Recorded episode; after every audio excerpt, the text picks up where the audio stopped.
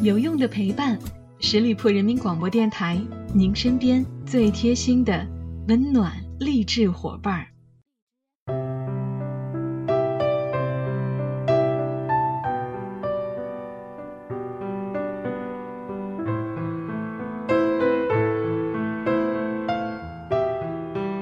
有用的陪伴，十里铺人民广播电台，您身边最贴心的温暖励志伙伴。Hello，亲爱的小伙伴们，又到了每周一与您不见不散的名人风范，我是小五。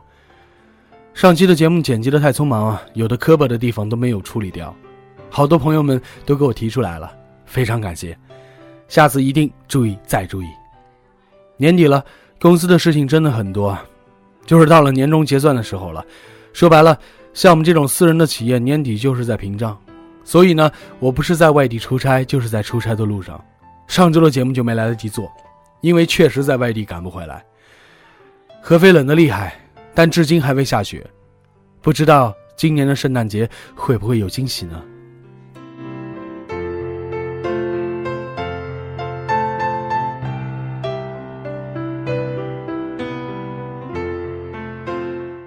朴树崩溃了。上周大事发生的直播现场，朴树演唱李叔同的《送别》，唱到一半的时候，突然哽咽到不能发声，强忍着泪水，表情痛苦不堪。最后啊，他还是极力控制住颤抖的声音，努力完成了这首歌。一曲终了，朴树依旧是眼眶湿润，他和贾敏树紧紧地拥抱在一起，互相安慰，直到节目结束。这并不是朴树第一次在现场大哭了。就在几天前的郑州演唱会上，朴树演唱的《我爱你再见》，毫无预兆的就戛然而止，仰着头崩溃大哭。在台下几万名歌迷的欢呼当中，朴树就像个赤诚的孩子，袒露出自己的痛苦，任凭泪水倾盆而下。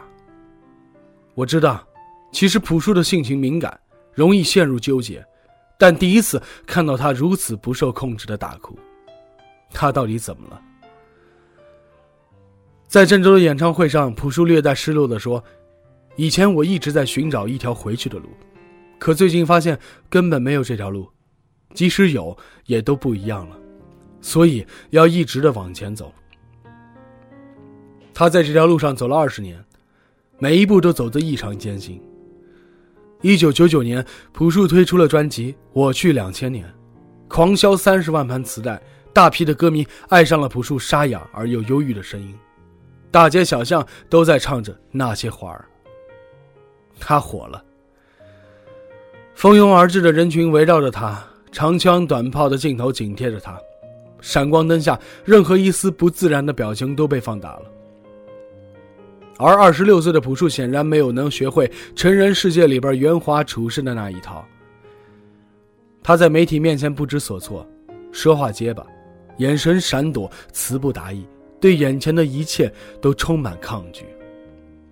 本来只是想唱着自己喜欢的歌，但突如其来的名利让他乱了阵脚，与音乐背道而驰，陷入深深的自我怀疑中。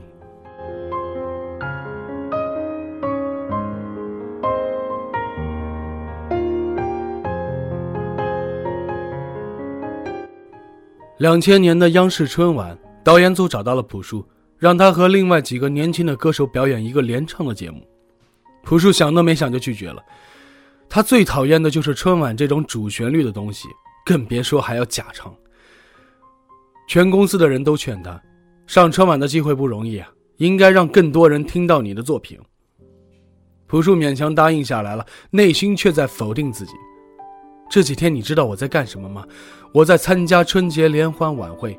我看到大家削尖了脑袋往里钻，那一副副嘴脸，我操！在直播的前两天，央视做了个节目，让演员们在镜头前说几句话，还必须表演一段才艺。朴树越发觉得自己像个哗众取宠的小丑，终于忍无可忍，扭头就走了。当时的经纪人张璐拦住他，两个人在央视的演播厅里对骂。朴树说：“我不爱过这种生活，挣再多钱有什么用呢？”真的，他不能带给我快乐。张璐对他吼：“你丫牛逼的不行了，所有人都在为你的这个事儿付出，你丫知道什么叫尊重吗？如果你不上春晚，公司的上上下下就是被你伤害了，你把我们所有的从业人员的路都给堵死了。朴树正在原地久久回不过神来，最后他还是屈服了，做出了自己都瞧不上的事儿。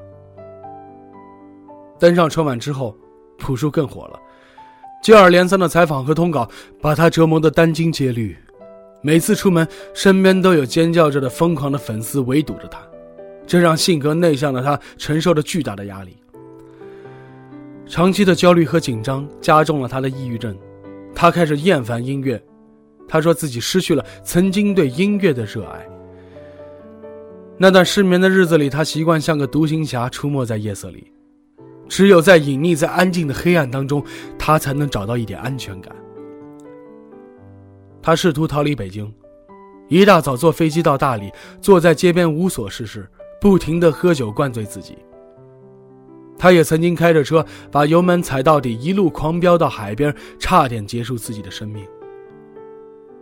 那段时间的朴树仿佛行走在刀刃上，一不小心就会坠入万丈深渊。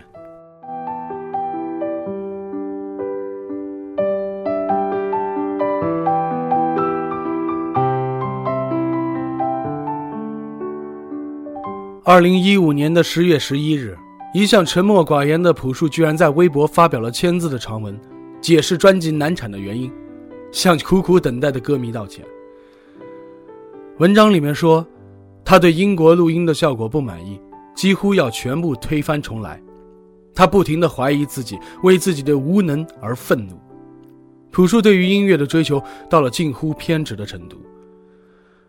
二零一六年的江苏卫视的跨年演唱会上，声如夏花的旋律出现一点小瑕疵，朴树突然喊停，要求重新演唱。同样的事情还发生在二零一七年浙江卫视的跨年演唱会上，还有大大小小的音乐节、演唱会的现场。敢于在大型的直播现场喊停一遍又一遍的重来，足以证明朴树在音乐上绝对的完美主义者。他无法接受圈子里的各种规则。他厌恶娱乐圈，却不得不在综艺节目上打扮成加勒比海盗的样子，这在他看来无异于出卖自己的尊严。他在北京郊区租了房子，想远离尘嚣，安心做音乐，但总是被各种烦心事儿打扰。他最好的朋友是一名叫做大象的金毛犬，陪伴了朴树十几年。大象去世的时候，朴树整日以泪洗面，仿佛失去了至亲至爱。他的猎户星座专辑发行之后，推广新歌、宣传演唱会，又被逼开始做自己不喜欢的事儿。在朴树演唱会的现场，他因为感冒嗓音沙哑，却还在坚持唱歌，确实令人心疼。他还向歌迷道歉，戴着墨镜面对大家很不好意思，因为最近失眠，眼睛肿的都没法见人了。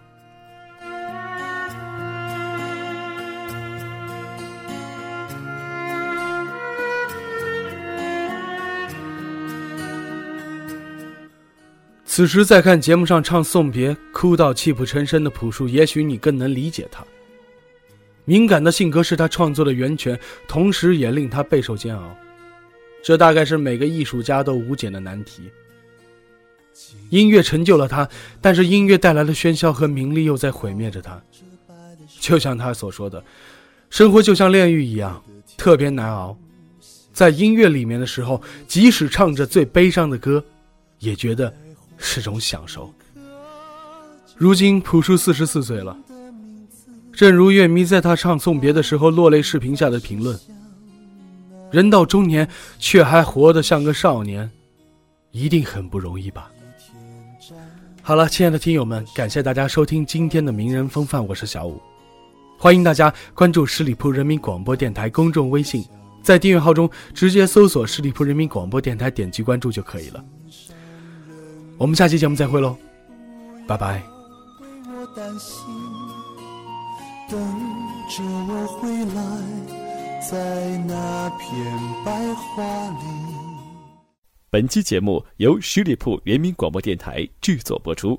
了解更多的资讯，请关注十里铺人民广播电台的公众微信和新浪、腾讯的官方微博。感谢收听，我们明天再见。